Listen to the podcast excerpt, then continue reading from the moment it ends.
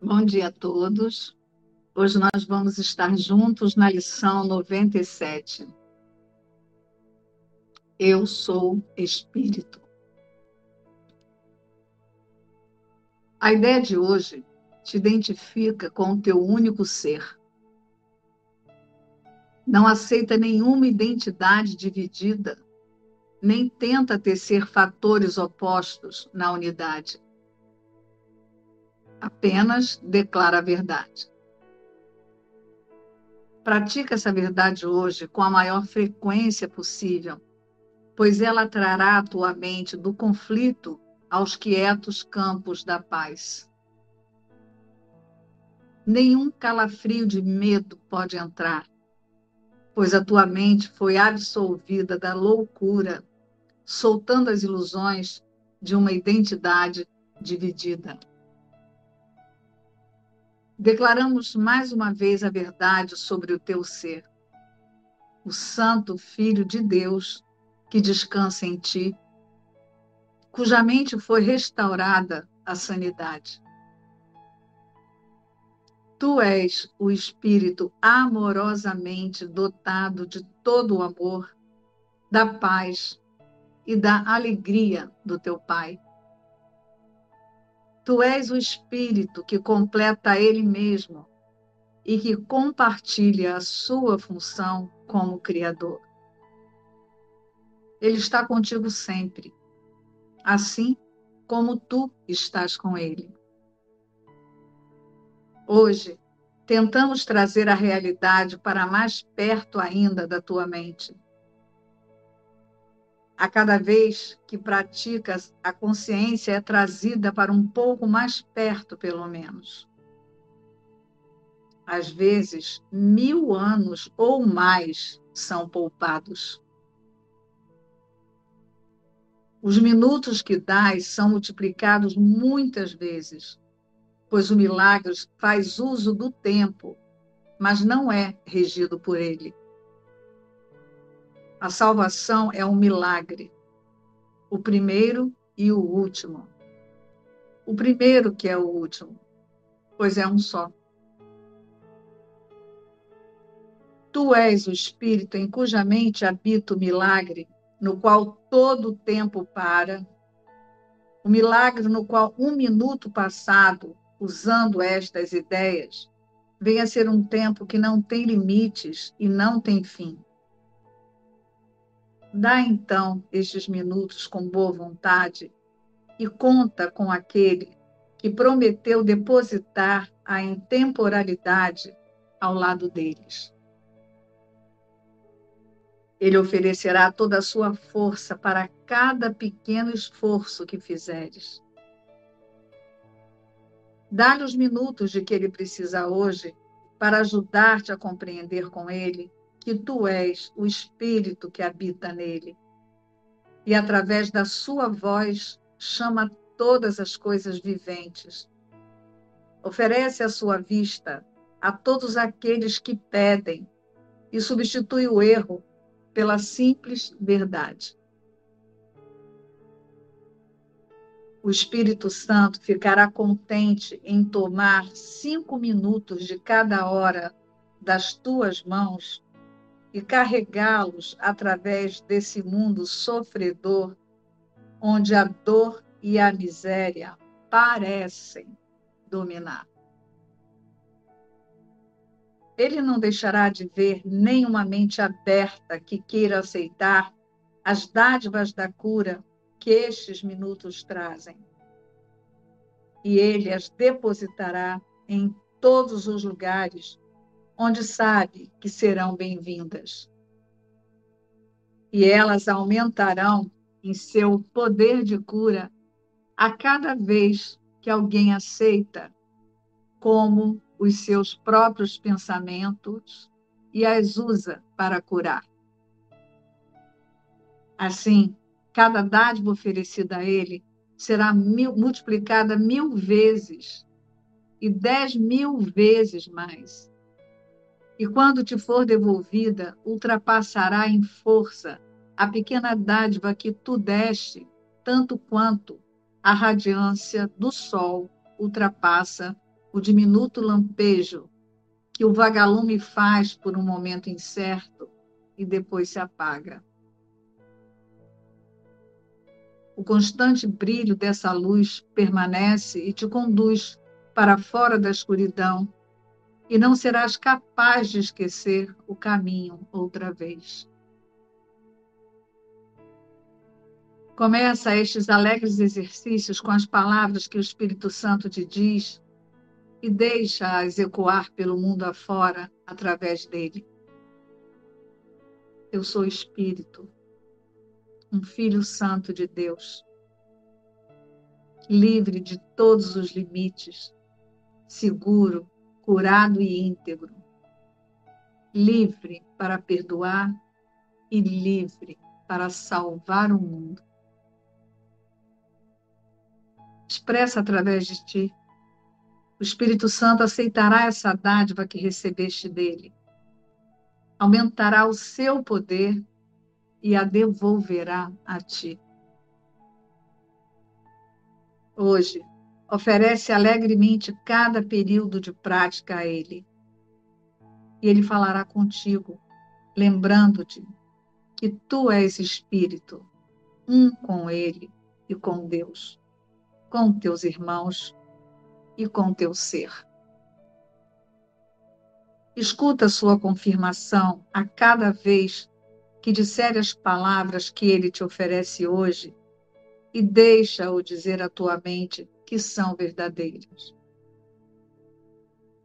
Usa-as contra a tentação e escapa das suas tristes consequências se cederes à crença de que és alguma outra coisa.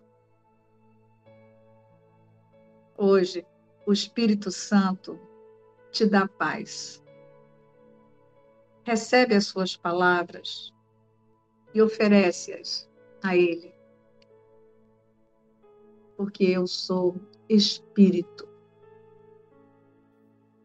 Bom, vamos iniciar o estudo da metafísica da lição 97. Eu sou espírito. Usando como chave para a experiência com essa lição, parágrafo 2 de toda essa, essa lição. Em que Jesus nos declara: Declaramos mais uma vez a verdade sobre o teu ser. O Santo Filho de Deus, que descansa em ti cuja mente foi restaurada à santidade. Tu és o Espírito amorosamente dotado de todo o amor, da paz e da alegria do teu Pai. Tu és o Espírito que completa a Ele mesmo e que compartilha a sua função como Criador. Ele está contigo sempre. Assim como tu estás com Ele. Sintam na experiência dessa declaração que Jesus objetivamente nos diz que está declarando a verdade sobre nós. A verdade sobre o teu ser. O Santo Filho de Deus que descansa em ti, que descansa aqui. Ó, declaramos mais uma vez a verdade sobre o teu ser. O Santo Filho de Deus que descansa em ti, cuja mente foi restaurada à sanidade. Então, aqui no momento em que houve a louca e diminuta ideia, como diz o nosso querido David, acabou.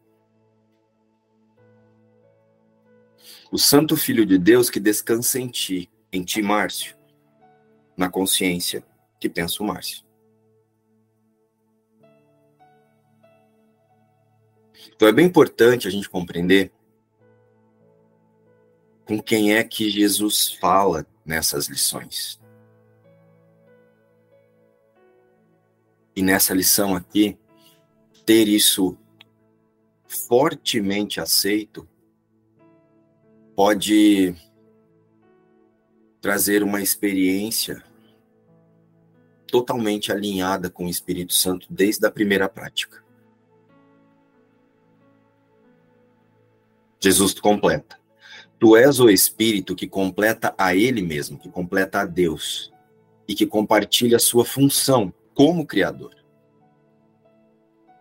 Jesus só está dizendo que esse aqui não é o Filho de Deus. Porque o Filho de Deus teve a mente restaurada da insanidade. Da louca diminuta ideia. Então, eu sou espírito. Esta é mais uma lição em que Jesus declara diretamente para as consciências a sua realidade. Nessa lição, Jesus conduz o observador e o tomador de decisão para um, reposiciona um, para um reposicionamento total de percepção para além do erro da separação.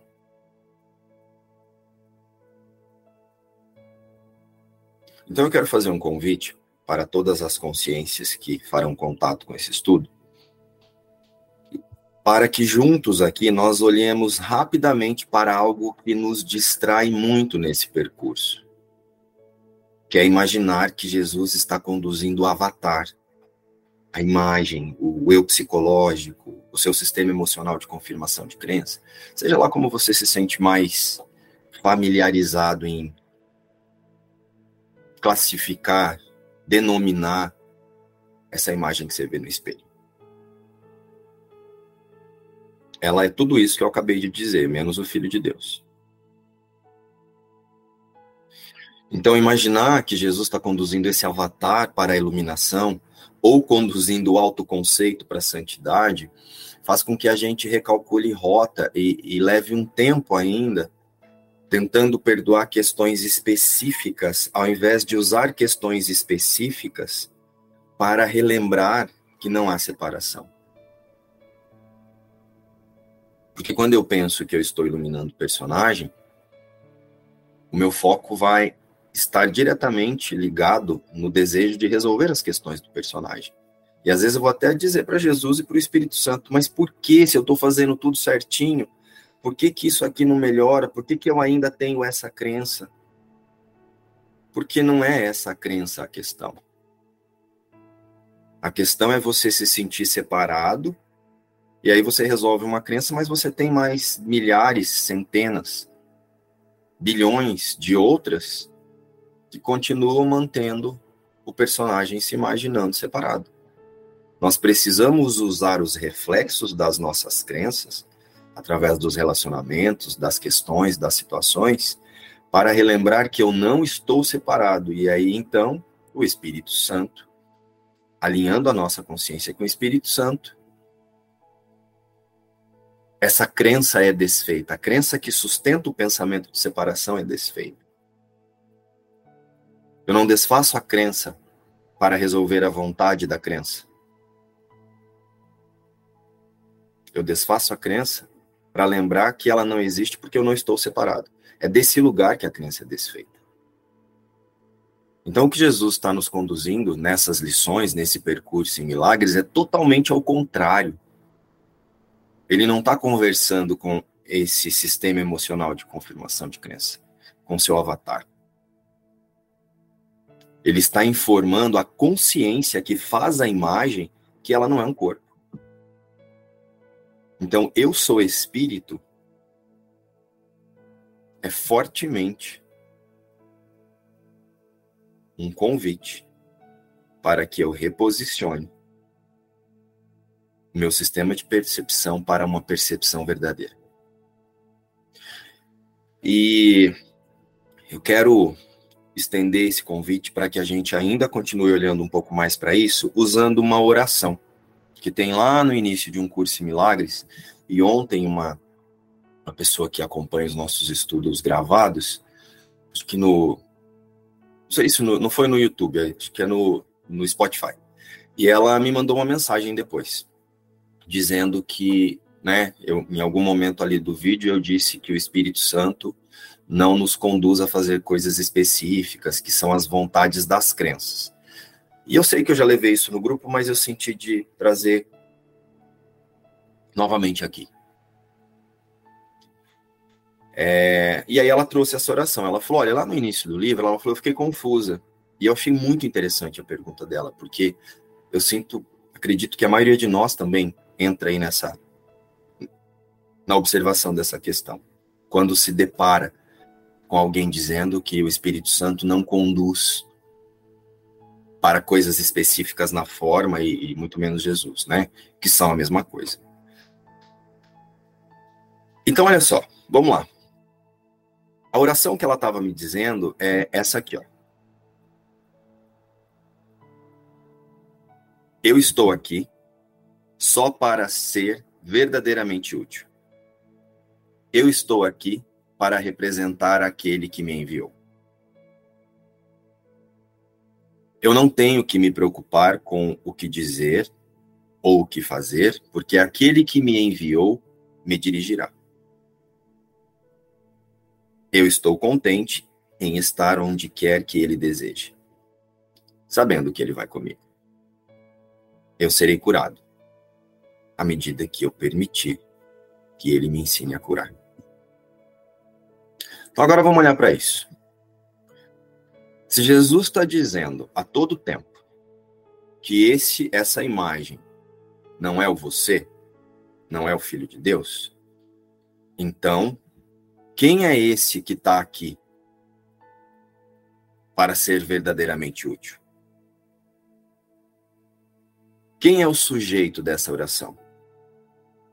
Que diz, né? Eu estou aqui para representar aquele que me enviou, que é Deus, tá? Aquele com letra maiúscula, então é Deus. Foi Deus que enviou. Quando, quando você explicou lá, né? A mente dividida, tudo, e na minha mente aqui eu fiz uma imagem, até desenhei, mostrei para uma das meninas, para a Virginia ontem, mostrei para ela. E no tomador de decisão, na minha imagem aqui, tinha uma bússola apontando para o Espírito Santo. É o meu norte, essa bússola. Então, toda vez que eu me identifico com esse lado de cá, o errado, a bússola me traz de volta. Então, a minha bússola, eu comecei a imaginar, assim, na minha mente, o tomador de decisões apontando a bússola para a mente correta, o Espírito Santo. Então aí você está falando de mim ali no Espírito Santo, não de mim aqui, né? O sujeito no mundo é essa imagem feita através dos pensamentos egóicos. Mas o, o, sujeito dessa oração, o eu estou aqui para ser verdadeiramente útil, é o Espírito Santo.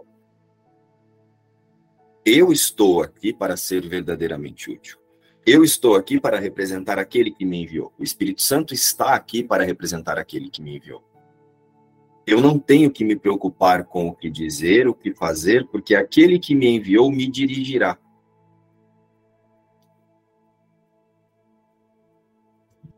E aí ele complementa: Eu estou contente por, por estar com a, onde quer que ele deseje, sabendo que ele vai comigo. Esse eu estou aqui só para ser verdadeiramente útil é o Espírito Santo. Eu estou aqui para representar aquele que me enviou. Quem é que Deus enviou? Ele não enviou a mim, ele não enviou o Gustavo, nem a Kétia, como a Kétia mesmo falou da bússola ali. Ele enviou o Espírito Santo. Eu não tenho que me preocupar com o que dizer e o que fazer, porque aquele que me enviou me dirigirá. Os próprios pensamentos de Deus guiarão o Espírito Santo, a voz que fala por Deus, o chamado de Cristo para o amor, e guiará a todos que usarem essa bússola que a Ketty acabou de dizer, através do Espírito Santo. Eu estou contente de estar onde quer que ele deseje, sabendo que ele vai comigo. Então, a partir do momento que nós ajustamos o foco para a nossa realidade, eu posso estar em qualquer lugar, porque em qualquer lugar Deus estará comigo. Mas não é o comigo aqui. O Espírito Santo, os meus pensamentos reais. é a consciência alinhada com o ser verdadeiro que ela é. Eu serei curado à medida que eu permitir que ele me ensine a curar. Então, a todo momento em que uma consciência aceita a unidade e a santidade, o Espírito Santo torna-se esse ponto de encontro da, das consciências, que é onde acontece esse símbolo de cura.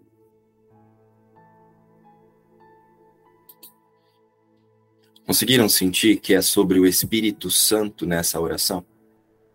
Então é só usar a lógica, né?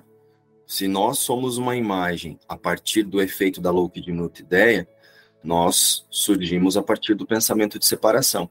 Então não foi Deus que nos enviou. Mas é, é natural que no início eu faça essa oração imaginando que é sobre o personagem, porque no início nós temos essas questões de que é o personagem que está fazendo esse percurso. Então, até que a gente compreenda que Jesus está convidando a consciência que confirma a culpa na consciência unificada separada a reconhecer-se fora do pensamento de separação através da aceitação do pensamento do Espírito Santo, do sistema de pensamento do Espírito Santo, nós vamos nos confundir, é natural mas nós já passamos por lições que diz que somos a luz, por lições que diz que somos filho de Deus. Então agora nós já temos base teórica e prática, porque nós praticamos as lições, de olhar para essa oração desse lugar verdadeiro. O corpo, o eu, a imagem feita pelo corpo, a imagem a imagem feita pela consciência que nós chamamos de corpo, a utilidade dela é uma ferramenta de perdão. Então, ela não está aqui para ser verdadeiramente útil para o plano de Deus, além disso. Sem a reconexão com os pensamentos espírito, do Espírito Santo, ela não consegue representar quem a enviou. Porque tudo acontece na mente.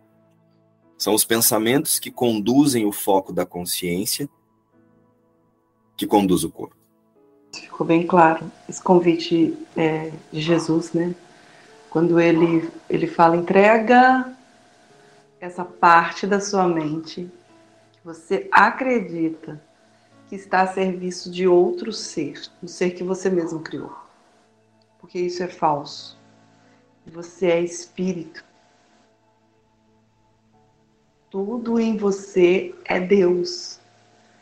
Então fica muito claro assim que ele ele quer ele quer ele está mostrando a nossa realidade verdadeira e faz com que a gente solte todos esses pensamentos, todas essas essas questões, né, imaginárias que a gente ainda insiste em ficar preso a elas. Então eu senti forte aqui. E é natural, né, entre aspas, essa, essa confusão é, no começo, até como uma forma de, de, de, resistência mesmo. Parece que a gente precisa que, que Jesus fique convencendo a gente o que é melhor, o que é verdadeiro, o que é certo, o que é correto.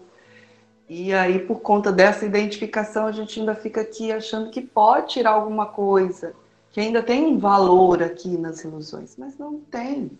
Então, à medida que a gente vai aceitando isso, é, a gente vai entendendo que é o melhor, que é o correto, que é o certo, que é o único e que é o verdadeiro. E, e vai ficando tranquilo nessa confiança de que esse, essa é a vontade de Deus e é a nossa também. Sim, é interessante sinalizar aqui que é um processo natural olhar para essa lição dessa forma, até mesmo para que a gente adquira confiança. É, eu sinto que até essa forma ilusória da gente imaginar que sou eu aqui que estou sendo verdadeiramente útil, trabalha a nossa confiança, né? Mas não dá para ficar tentando espiritualizar o que não existe para sempre, né? Então chega um momento que a gente precisa olhar verdadeiramente. Então vamos lá. O que é a guiança? Através da, da, do entendimento da metafísica dessa oração, você já consegue compreender o que é a verdadeira guiança. A guiança ocorre através do tomador de decisão que realinha os seus pensamentos com o Espírito Santo e onde antes ele usava o foco para buscar no cenário imagens, para projetar suas crenças, agora ele é conduzido a perceber testemunhas do amor, que é quem somos, quem ele é com todos, em santidade. Eu estou aqui para ser só verdadeiramente útil. Eu estou aqui para representar aquele que me enviou. E eu estou tranquilo, porque aquele que me enviou me dirigirá. Então a guiança ela não ocorre através de uma entidade extrafísica soprando dicas para o eu no sonho. Vai ali, faz isso, corta o cabelo, vai para lá, como a Cat deu um exemplo ontem, que ela tinha entendido que ela recebeu uma guiança de raspar a cabeça. E depois isso foi usado para que ela se atacasse. Né? A guiança ela acontece no nosso sistema de pensamento. Com o sistema de pensamento alinhado, com certeza tomaremos decisões buscando é, alinhadas com as testemunhas do amor, porque se eu também sinto que a guiança é para eu resolver coisas específicas que vão trazer benefício para o personagem, isso também pode estar vindo de uma de um ego espiritualizado. Por que, que o Espírito Santo vai te conduzir para resolver uma coisa específica para você ter uma vantagem sobre o outro? Você tem uma vantagem sobre o outro, e eu vou sentir satisfação nessa vontade sobre o outro, ou a minha imagem vai se glorificar, ou vai ser alguma coisa, alguma satis... assim, ó, toda vez que tem uma satisfaçãozinha, observa de novo. Não estou dizendo que é comum, que é para generalizar, mas é bom observar a sensação. Sabe aquela coisa assim, aquela satisfação? Ah, o Espírito Santo me guiou, eu fui lá e ganhei X dinheiro no jogo, no jogo, sei lá o Espírito Santo fui lá, falei com essa pessoa e ficou tudo resolvido. Ficou tudo resolvido para quem? Você queria então? Ficou tudo resolvido de uma forma que era melhor para você ou melhor para ambos? Porque o Espírito Santo ele vai te conduzir a resolver a, a, as, as questões aqui a partir da busca da testemunha do amor. Então, tudo vai ser bom para todos na guiança, você não está preocupado de que, ah, então aqui Espírito Santo me ajuda porque eu quero que meu chefe me dê um aumento de salário. O Espírito Santo vai te conduzir a guiar, vai te guiar para ir lá conversar com o teu chefe nesse dia que ele está de bom humor, para você ter um aumento de salário. Isso aí é a sua crença de escassez espiritualizada te conduzindo. E você está usando o Espírito Santo como uma muleta para não olhar para ela. Então é bem importante entender a guiança. A guiança acontece no sistema de pensamento ajustado para a realidade. A partir disso, qualquer decisão que você tomar vai ser boa. Porque tudo vai servir para o perdão. Como é que vai ter uma como é que vai ter uma decisão melhor que a outra se toda decisão que você toma serve para uma única coisa? Por perdão. Quem quer o melhor para mim é o personagem a partir da, da certeza que eu estou buscando uma testemunha do amor, que eu estou com o foco ajustado, se eu tomei uma decisão e para a vontade da minha crença ela parece que não é boa, imediatamente eu reposiciono a consciência, lembrando que aquilo não é sobre Cristo, é sobre a vontade da minha crença que está frustrada. Então agora eu realinho de novo o foco e volto para a guiança. Fora isso, não é guiança.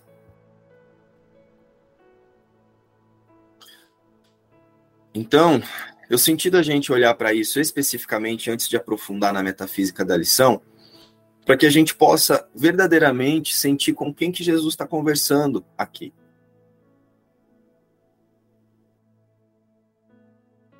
Né? Senão eu vou imaginar que Jesus é uma entidade, o Espírito Santo é uma, uma entidade, ele fica soprando coisas aqui para o personagem. Não. Quando escolhemos o Espírito Santo, nós escolhemos os pensamentos que é a lembrança de que permanecemos Cristo com todos e não sozinho. Então, a lição de hoje, eu sou espírito, objetivamente, Jesus nos convida a não equivocar-se mais diante da irrealidade do pecado, que é o pensamento de separação. E o que é o pecado, se não uma ideia falsa sobre o Filho de Deus? O que é o pecado, se não uma consciência imaginando que é outra coisa que não Cristo? Lá no texto de um curso em milagres que fala o que é o perdão, tem uma parte que eu gosto bastante, não sei se eu vou lembrar literalmente, mas diz assim: o perdão simplesmente vê a falsidade e a abandona.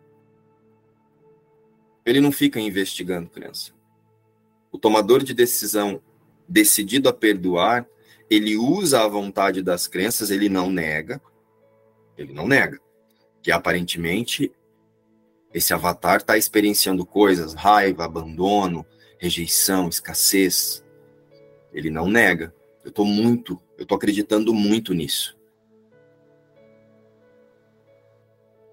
Mas a minha verdade, a minha realidade é Cristo. Espírito Santo, acima de tudo eu quero ver. Então é importante olhar para isso. Né? Não é negar o efeito da vontade das crenças que está diante de você manifestado numa cena, num relacionamento, num conflito. Não é negar isso. Mas é lembrar que o perdão não é pedir para que o Espírito Santo resolva isso. O perdão é reconectar a consciência com a sua realidade, lembrando que eu sou o Espírito Santo. Então eu quero agora aqui acessar os meus pensamentos com Deus.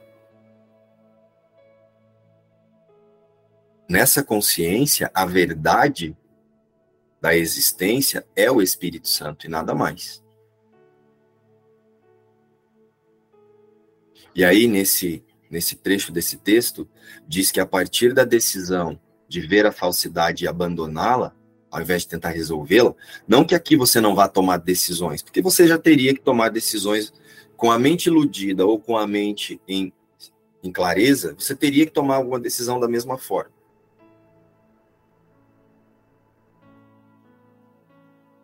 Então Jesus diz lá nesse texto que o perdão simplesmente vê a sua falsidade e a abandona. E aí então a vontade de Deus passa a ser livre para ocupar agora o espaço que lhe é devido. Sentindo isso, o que é o milagre? Para o eu sou espírito, quando você assume e aceita essa declaração. O milagre é o efeito na consciência da confiança genuína na declaração da lição de hoje. Eu sou espírito. O milagre desfaz na mente a necessidade de tempo. Porque a partir do, do, do, instante em que, diante de uma cena, eu entro no instante santo, decido pelo perdão através do tomador de decisão, o milagre, ele é a consequência dessa decisão. Então, ele desfaz a necessidade de tempo, pois ele elimina uma, a necessidade de uma nova aprendizagem sobre essa questão, que poderia ser necessária em milhares de anos. Vamos trazer um exemplo aqui. Vamos supor que. Deixa eu escolher alguém aqui. Vamos supor que a Goianita tivesse até o o auto reconhecimento total, mais cinco vidas. E aí ela tem uma questão ali com o Batista, que é o marido dela, em que ela se sente, em que ela usa o Batista para confirmar a rejeição. Na verdade, ela já tem com crenças, né? Ali ela já se sente rejeitada, então ela busca uma, uma imagem para projetar. Então, nesse momento, ela está projetando no Batista, que é o esposo. Mas aí ela vai pegar um Uber o Uber para longe da casa dela, ela usa a imagem do Uber para projetar que ele fez isso porque ela não é uma mocinha, ela já é uma senhora. Tô trazendo esse exemplo porque eu já ouvi isso, viu, gente? Não é, não foi a Goianita, mas já ouvi. Da Goianita foi outra história com o Uber, né, do Goianita? Não foi sobre ser nova ou ser mais velha. Mas, ah, se fosse uma mocinha, ele teria parado. Eu já ouvi assim, ó. Se fosse uma mocinha com a saia curta, ele teria parado bem aqui na minha frente. Né? Então, olha aí a, a, a crença. Eu me acredito rejeitável e agora eu busco uma, uma imagem para que eu possa confirmar o que eu sinto. Então, vamos supor que a Goianita tem essas questões aí. Ela vai no mercado, tem a mesma experiência com a caixa, no cabeleireiro, na rua. Ela está o tempo todo distraidamente usando essas imagens para projetar essa consciência de rejeição. Só que daí um dia ela está ali na cozinha fazendo os afazeres, fazendo os afazeres é bem interessante, né? Mas ok. É, tá ali na rotina doméstica dela. O Batista chega e faz alguma coisa para Goianita ali que tipo ela ele pediu para que ela pediu para que ele lavasse a louça e ele foi lá para a sala sentou e está assistindo o futebol. Aí ele vem na cozinha, pega uma cerveja, senta lá no sofá e a Goianita fica ali lavando a louça, querendo catar a faca e ir lá cortar o pescoço dele. Aí ela fica, fé da mãe. Tô aqui igual uma escrava. Sabe aquela conversa toda? Tô aqui igual uma escrava. Fazendo tudo isso, ele lá assistindo futebol, pedi pra lavar esses três pratinhos aqui. Mas deixa ele, não me dá valor. Eu não sou nada mesmo.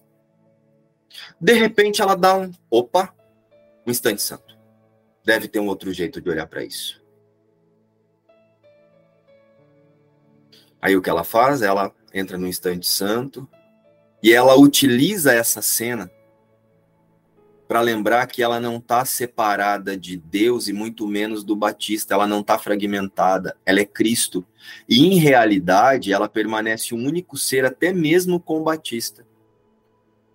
E o que ele está fazendo ali é encenando, junto com ela, o primeiro pensamento de separação para confirmar a culpa na consciência unificada. Aí ela lembra: o que eu estou fazendo aqui é sendo usada, essa imagem e essa consciência que pensa essa imagem está sendo usada pela consciência unificada separada para confirmar a culpa do pensamento de separação.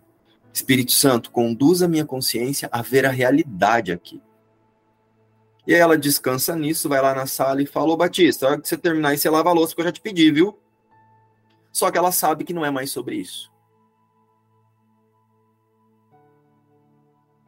todos os batistas que ela tivesse que encontrar nas próximas cinco vidas, desfez. E talvez todas as relações que ela tivesse que ter para olhar para isso especificamente dessa forma, são desfeitas, porque o milagre ele desfaz no tempo a necessidade de aprendizagem. Mas isso é uma benção eu não ter que passar mais vida com meu marido, que maravilha, meu Deus do céu. Só essa. Aleluia, perdoado. Vai ter que perdoar isso aí também. Eu sei que é brincadeira, mas vai ter que perdoar isso aí. Porque na verdade ele é uma benção. Não, e esse exemplo que você deu aconteceu comigo agora mesmo, antes da live. Mas não da Falo assim, em outra situação, mas aconteceu exatamente isso. Porque a minha filha quer fazer aula de guitarra, tal, e eu falei que ia pagar o professor e ele não concorda, e aí começa a discussão. E enquanto ele brigava ali, ah, porque você toma atitude sem me falar, papapá, papapá, que tanto papapá, eu falei, que que é isso, gente? Olha que ilusão. Isso lá na minha mente. Enquanto ele falava, eu falava, não tem nada disso aqui acontecendo. Aí eu olhei para ele e falei, olha, se ela fizer aula, se ela não fizer aula, para mim é a mesma coisa. É para você, entende aí, o que quiser resolver, está resolvido. Para mim é a mesma coisa. E nesse momento, eu fiz isso que você falou de nos encontrar em outro lugar. E, gente, mas o conflito resolveu. Ele ainda falou assim para mim: tá bom, agora me dá um abraço aqui. E eu falei: Então, perdoar os nossos companheiros especiais nesta experiência, você libera os próximos mil que você teria que se relacionar para olhar para para manter essa crença, para que essa crença de separação se sustentasse enquanto você está distraído olhando para a crencinha aqui, ó, por efeito, né? A crença verdadeira é na separação. Essa relação que se manifestou aí diante de você é o efeito da crença da separação, né? E o ego, ele precisa muito para que as crenças aconteçam, ele precisa muito que você formule uma opinião sobre alguém ou sobre algo e que você busque uma testemunha disso. Ontem nós fomos jantar, eu, Igor e o João, e nós falamos sobre isso. Com mais detalhes, mas então não vou entrar aqui. Nas imersões nós falamos sobre isso. Se o João já não tiver conversado com vocês. Toda vez que você tem uma questão com alguém, toda vez que você tem uma questão com um relacionamento especial, ou alguém que você não gosta, alguém que te irrita, alguém que, né? Então você já sabe que tem uma crença ali. Só que para essa crença se sustentar, você tem que sustentar a opinião que você tem sobre aquela pessoa. Então você não olha para a crença, você fica tentando perdoar a crença, mas você não percebe a sua opinião. Você já tem uma opinião formada sobre um determinado comportamento, um determinado assunto, e a partir disso você vai buscar uma testemunha. Então aquela pessoa não é dela que você não gosta. Você não gosta do que ela faz você olhar para o que você pensa sobre aquilo que ela está representando para você. Sim, e, e, essa opinião que você está falando aqui, que está vindo, né, que eu estou sentindo forte aqui, é o seu julgamento em relação àquela pessoa. E, e às vezes, o que veio para mim assim, às vezes só de você a vê-la como um corpo. Porque eu comecei a trazer aqui um, uma relação de especialismo e hoje eu entendo que isso é para eu não olhar para a crença que está sustentando isso, e aí eu fico distraidinha aqui olhando para o comportamento. E eu olhei para isso e falei. E fiquei buscando a opinião que eu tenho. E veio muito forte assim o fato de você considerá-lo um corpo. É uma separação. Porque eu vejo nesse especialismo, quando eu olho para isso, a fraqueza no corpo. Então eu olho e vejo a pessoa fraca e tem hora que eu olho e vejo eu fraca, que é a mesma coisa. Mas entende que não é nisso, é nessa separação. O que está sustentando isso é essa crença de que nós somos corpos e estamos separados. Então veio muito forte isso para mim enquanto você estava tava levando essa experiência. Sim, e o que nós não gostamos, quando eu digo eu não gosto dessa pessoa, não é que eu não gosto dessa pessoa, do jeito que ela fala, ou de como ela se comporta. Eu não gosto da imagem que ela representa, que faz com que, que me convida a olhar para as opiniões que eu tenho sobre aquilo e eu não quero soltar. Que sustentam a separação. Porque se eu tenho opiniões sobre a Cristiane, sobre o Gustavo, sobre a Marília, sobre a Goianita, significa que tem um Márcio, uma Goianita, e Deus está lá. Cadê Cristo? Ah, eu não me sinto bem quando eu vou ouvir a Ing. Não. Eu tenho uma opinião sobre aquele comportamento. Então, quando eu estou diante da Ing que representa aquele comportamento, ela faz eu olhar para minha opinião e eu quero manter a minha opinião. Só que tem uma crença sustentando a minha opinião. Só que não é essa crença que eu preciso resolver. Eu preciso resolver a ideia de que eu estou separado dela de que ela pode causar alguma coisa aqui para mim. Mas eu não nego que tem uma crença aqui de, sei lá. Conseguiram sentir? Sempre uma crença sua que você quer confirmar, né? Para sustentar a separação. É.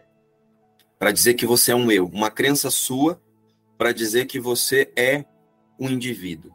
Então, olha, eu tenho uma opinião sobre isso. Eu tenho uma opinião sobre o Márcio, eu tenho uma opinião sobre aquilo, sobre aquilo outro. E assim, gente, entenda. Ver a irrealidade é diferente de manter opinião. Conseguem sentir a diferença? Ver a irrealidade do que essa consciência está expressando e falar sobre ela, convidar a olhar para a irrealidade da expressão, não é ter opinião. Então, eu posso ver a Cristiane a consciência que pensa Cristiane usando a Cristiane para sentir-se equivocada de sua realidade, não é equivocada no cenário. No cenário não tem ninguém equivocado. Nós estamos aqui nos, usando o cenário para manter-se equivocado da realidade. O cenário é só um, um mero detalhe. para você se localizar no tempo e espaço. Mas você está localiz... você está equivocado no seu sistema de pensamento. Você não está equivocado na forma. Então a Cristiane não está equivocada na live. O Igor não está equivocado quando ele está lá na boate dançando. Existe um sistema de pensamento que pensa que é um corpo. Então agora busca comportamento e opiniões de corpo. E aí tem vontade de corpo. Então eu posso ver isso e se sentir convidar o irmão. vamos olhar para o que, que Jesus fala sobre isso? Será que quando né, você se sente assim, não pode ser alguma coisa relacionada a, você ainda estar tá confirmando aí algumas questões relacionadas à separação? Enfim, não é com todo mundo que dá para conversar isso. Né? Se a pessoa não faz um curso milagre, chegar e falar de separação com ela, vai falar que você é louca. Mas o Espírito Santo, a partir do momento que você alinha a sua consciência com o Espírito Santo, você vai sentir como é melhor através através da demonstração como Jesus fez conosco, você convida o irmão. Através da sua demonstração de fé na unidade, a mudança já acontece. Né? Então, você olhar para o irmão e sentir que tem uma consciência ali que está equivocada ainda de sua realidade, é, falando coisas a partir dessa ideia de que ele é separado, mas você não o sente mais separado, se une com ele em Cristo, é a verdade olhando para a loucura. E a loucura não é o irmão. Também não é isso. Mas é como Jesus descreve, tem um texto que foi estudado aí com a Ing que fala sobre a verdade olhando para a loucura, né? Então, é sobre isso. Outro dia, gente, numa conversa no, no WhatsApp, o cara me chamou de herege porque eu disse que não foi Deus que criou aquilo. Olha, eu nem respondi, porque eu sei que ele não ia entender a resposta. Aí eu deixei sem resposta. E para eu sentir essa sutil diferença do que eu estou explicando, né, do opinião e ver o irmão ainda distraído da sua realidade, é quando eu quero torná-lo certo ou errado. Tem uma opinião ali. Aí primeiro eu olho para cá, faço o ajuste aqui para a verdade e aí, se sentir de falar alguma coisa em algum outro momento, aí você fala. Mas é muito simples você olhar para suas opiniões. É algo que te causa sensações imediatas de aceitar ou rejeitar.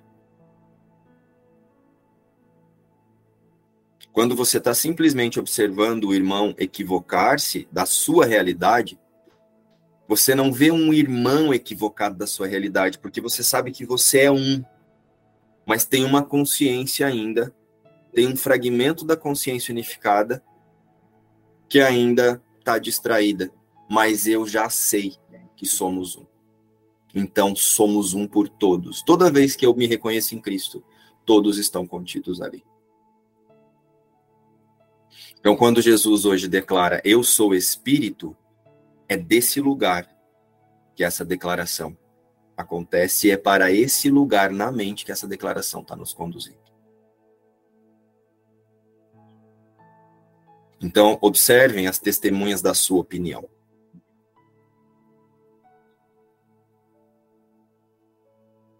Ou seja, tem uma consciência que está pensando você que permanece um espírito.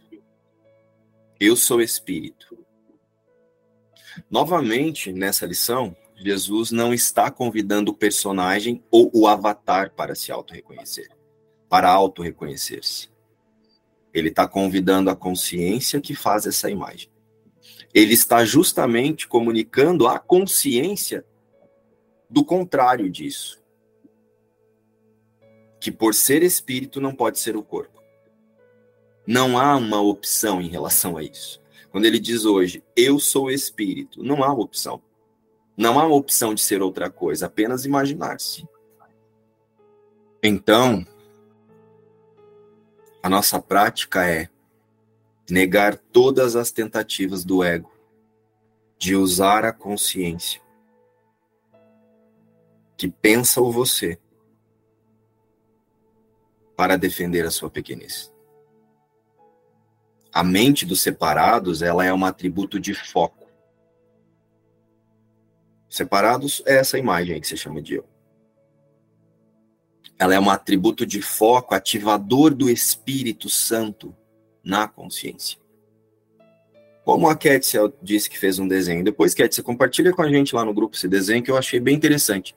Já é a terceira vez que você fala e eu sinto vontade de te pedir e acabo esquecendo.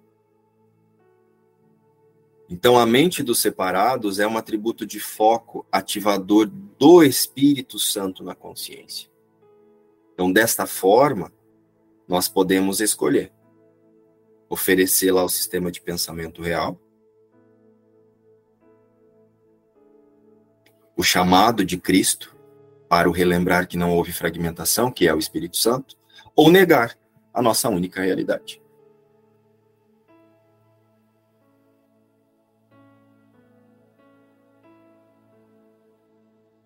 Então, tornando a consciência e o corpo essa imagem que essa consciência fez,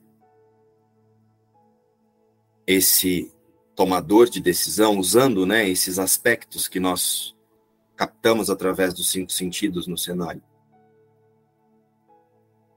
A partir da decisão de usar o corpo como um instrumento para esse atributo de foco, essa imagem, esse corpo e essa consciência tornam-se então um instrumento da verdade. Porque não é possível ser outra coisa. Apenas recusar-se a identificar-se como o Cristo, o único Filho de Deus e o único ser real. Há apenas uma escolha para aceitarmos.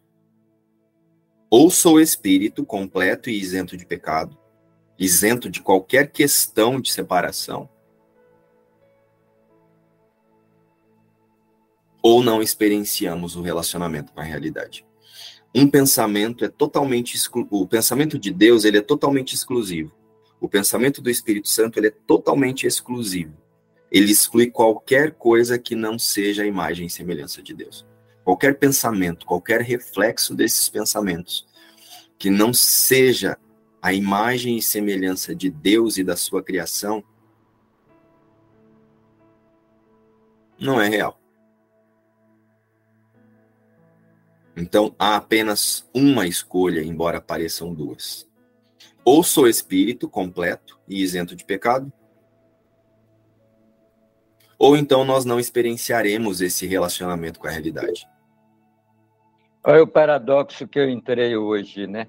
Porque hoje é o dia da crucificação e hoje a lição é o espírito. Aí eu entrei. Se você tivesse de inventar uma figura que representasse o dia de hoje, que figura você escolheria? A da crucificação, algo ligado ao sofrimento do cruz, ou algo ligado ao Espírito? Eu fiquei nesse paradoxo, né? o, o que representaria hoje minha experiência. E isso eu postando a lição do dia, né? Querendo escolher uma figurinha. Aí eu fui lá e escolhi uma figura. Olha, e, e, e, anos atrás eu escolheria uma cruz, nem que fosse uma cruz assim, por exemplo, eu postei um ano que, que era uma pessoa que pegou uma cruz, uma mulher pegou uma cruz e fez uma gangorra na cruz e estava se balançando na gangorra. A outra é Cristo num parque, uma imagem de Cristo tentando se levantar com a cruz no ombro, de, de, de concreto, e uma menina de verdade tentando levantar a cruz com Cristo. Isso também postei. Mas não cabe mais nada que tenha relação com a cruz. Aí, hoje eu postei uma orquídea que a flor é um Espírito Santo. Aí eu postei lá e me livrei do problema.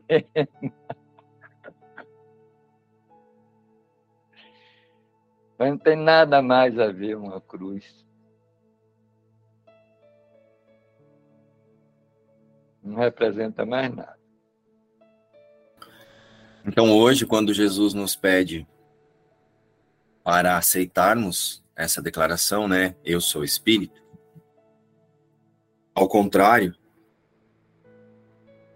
de utilizarmos o tomador de decisão para a prática da aceitação, essa declaração, ao contrário disso, nós estaremos apenas chamando de eu o especialismo que mantemos com as crenças de separação. Chamaremos de eu a mágoa. Chamaremos de eu a mágoa a partir da aceitação do pensamento de separação. E permaneceremos confirmando a culpa na consciência unificada separada. Então, eu sou espírito remete à consciência, direciona a consciência especificamente, objetivamente e imediatamente para a certeza de que temos um único problema a resolver: a crença no pensamento de separação. E para isso nós vamos usar todos os nossos expedientes, todas as nossas relações, todas as nossas questões. Não é negá-las, não é que você vai fazer uma viagem, não é não viajar, não é visitar a família, passar Páscoa com a família, não tem relação nenhuma com isso. Mas é lembrar que tudo isso é ferramenta e as sensações e as emoções que serão experienciadas lá também são ferramenta. Não são crenças a ser resolvidas especificamente. São crenças que precisam ser olhadas, reconhecidas e entregues, levadas à verdade. Quando eu falo entregues, não é entregar para uma entidade fora de você. Espírito Santo não é o gênio do Aladim. Você esfrega uma lâmpada, ele sai lá e você faz três desejos. Mas quando eu uso a expressão entregar, eu uso pouquíssimo é eu levo essa consciência equivocada da sua realidade à verdade do Espírito Santo. E peço para que ele resolva a minha crença na separação, que é quem está usando essas crenças para se sustentar. Eu peço a correção do erro de percepção e não dos efeitos das vontades, das crenças do personagem.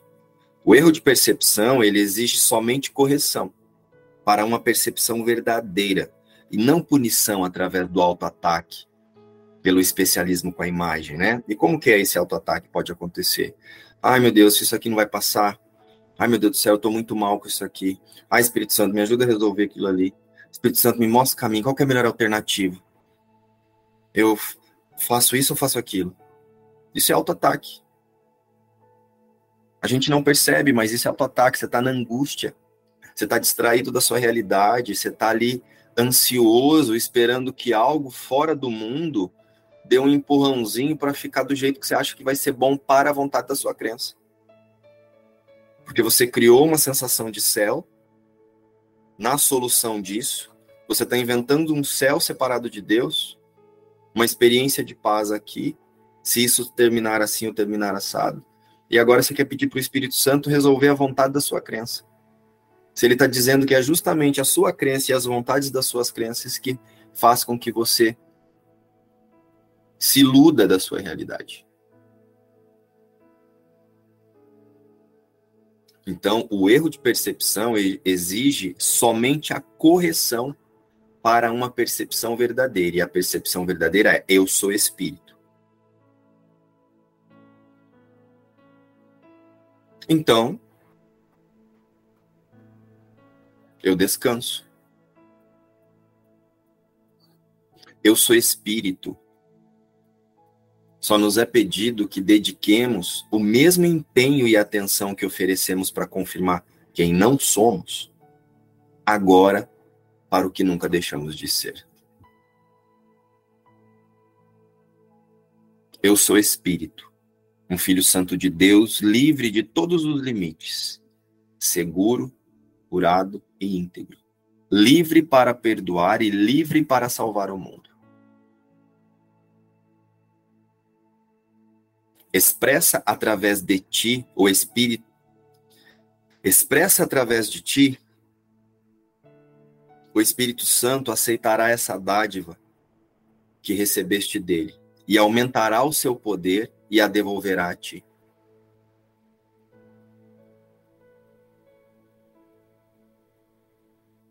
Eu sou Espírito, o Filho Santo de Deus, livre de todos os limites. Então, se você estiver diante de um limite querendo pedir para que o Espírito Santo te auxilie a resolver os limites, escolhe outra vez. Não precisa se atacar, sentir que estou fazendo errado, eu estou distraído, não deveria estar assim. Até isso pode ser usado para o perdão até essa sensação de querer se sentir errado, de querer dizer que eu sou muito lento, eu vou muito devagar, eu deveria ir mais rápido, eu estudo há tantos anos e ainda não compreendi. Tudo isso é só um pensamento. Não tem significado diante da realidade que você compartilha comigo e com todos no Cristo. Isso é só um pensamento que também pode ser oferecido para que o Espírito Santo ressignifique a crença que está sustentando o pensamento de separação nessa consciência, que está confirmando a culpa e mantendo a reencenação da separação na consciência unificada separada. Então, eu sou Espírito um Filho Santo de Deus, livre de todos os limites, seguro, curado e livre para perdoar e livre para salvar o mundo. Nossa, para mim. Foi muito, muito profunda a lição de hoje. É, só uma coisa que eu queria comentar, Márcio. Eu ia mandar depois para o Gustavo, só para não, não ficar aqui não postergar a live, mas Gustavo, essa coisa da cruz, é, no começo do ano, meu filho na igreja perguntou, né, o que, que era a cruz. E aí, naquele momento, eu só não queria falar para ele, né, o significado padrão, né, eu não sabia muito uma resposta, né, e falei assim, filho, mais para frente a gente fala sobre isso, ele vai fazer seis anos. E aí, agora, chegando a, pra, a Páscoa, esse símbolo vem muito, né, e eu queria passar um símbolo é, que fosse mais, né, dar uma resposta mais coerente com, com, com o que hoje eu, eu acredito, né. E aí, em algum momento, eu assisti, não sei se foi do David, uma live, é, não tenho certeza agora, nem me lembro, mas ele via até esse símbolo verdadeiro, né, do que a gente está falando aqui, até na cruz. E é isso que então eu, eu passei para meu filho, ele tem seis anos, e para mim também, é um, é um treino para mim, é um lembrete muito bom para mim, a cruz. E ele fala que na horizontal, né, ela é a história de Jesus do corpo, né? Então ele nasce, morre, carrega aquela cruz é, e sofre, né? Mas o vertical é a presença dele, é o é, eu sou o espírito. Então ele vai vivendo essa história no corpo, mas o tempo todo ele está na vertical. Ele está com Cristo. Ele é o Cristo e ele está com Deus. E é assim que ele vence o mundo, com a presença, unido a Deus, sempre na, na vertical, independente daquela história que parece acontecer no tempo. Mas isso também é fantasia e pode iludir você e o seu filho. Porque não há mundo, Jesus nunca nasceu e Jesus nunca morreu. Tudo isso é só um símbolo para você lembrar que você nunca deixou de ser espírito. Você acabou de contar aqui uma historinha da Disney, que pode ser muito didática para você ensinar alguém que não esteja olhando desse lugar que você já está olhando. Mas se você ficar nessa fantasia, você vai recalcular a rota. Sai daí. Não, eu não tinha essa impressão de que Jesus. Essa, essa, essa para mim é uma coisa que eu vou aprender agora. Eu não tinha isso que de, a história de Jesus não aconteceu. Não, para mim. Virginia, bem... seja lógica. Seja lógica. Se Jesus está nos dizendo, leia de novo essa lição Sim. e leia a anterior. Eu já entendi, já, já captei. Se o mundo não existe, então também não existiu quando Jesus esteve é aqui. Tudo símbolo. São símbolos importantes, mas aprenda a se livrar de símbolos. Não use símbolos para manter símbolos. Use símbolos para sair dos símbolos. Então essas historinhas, essas analogias, para mim, elas são muito importantes em algum momento. Às vezes também a gente escapa do corpo, mas não escapa da mente. A mente confirma o corpo. Então você fica preso ali, entre mente e corpo. A mente apoiando o corpo e o corpo apoiando a mente. E essa é a compulsão, é o tempo e espaço. É. Não, agora que você falou usa lógica, me veio na hora, assim. Mas se não tem mundo agora, nunca teve mundo. Mas quando eu pensava em Jesus, ou até falando né, do The Chosen, né? Eu via isso materialmente, como se isso tivesse existido materialmente. Ainda não tinha feito essa conexão. Holograficamente existiu, assim como tudo que acontece no mundo. E sim, é uma, é, é, é uma didática importantíssima para nós, porque Jesus, por demonstração, mostrou que é possível uma consciência auto-reconhecer-se em sua totalidade. É só para isso que a história de Jesus serve para nos relembrar que é possível fazer o mesmo percurso que ele fez. Para mais nada. É fantasia tanto quanto qualquer outra fantasia. Jesus é Cristo em unidade com todos nós, um único filho. Então, assim, eu acredito que o David deu essa explicação e é importantíssima para que a gente possa compreender é, esse a linearidade dessa história, mas se a gente não ficar atento, a gente fica preso, como o Gustavo muito bem descreveu. É que quando você escapa do, do corpo, a mente lhe pega. E aí ele traz para se conformar o corpo. É como você fala, é uma holografia, uma holografia em 5D. É muito mais forte do que você assistir um filme 3D ou 4D. É em 5D porque você pega lá e vê que é verdade. A holografia é verdade, você pode pegar e, ver que dói. É um truque muito bem feito. Só Cristo mesmo para dissolver isso nós usamos a passagem de Jesus pelo mundo, essa holografia da história de Jesus pelo mundo, para aceitar que nós também podemos fazer a mesma coisa e estamos fazendo. Não para romantizar o sofrimento que parece que ele teve. Porque na mensagem da crucificação ele deixa claro isso. Então, ok, tá tudo certo, mas a gente precisa começar a olhar para o que Jesus diz a partir da lógica e não de um personagem procurando um salvador. O seu salvador é você quando aceita os exemplos de Jesus.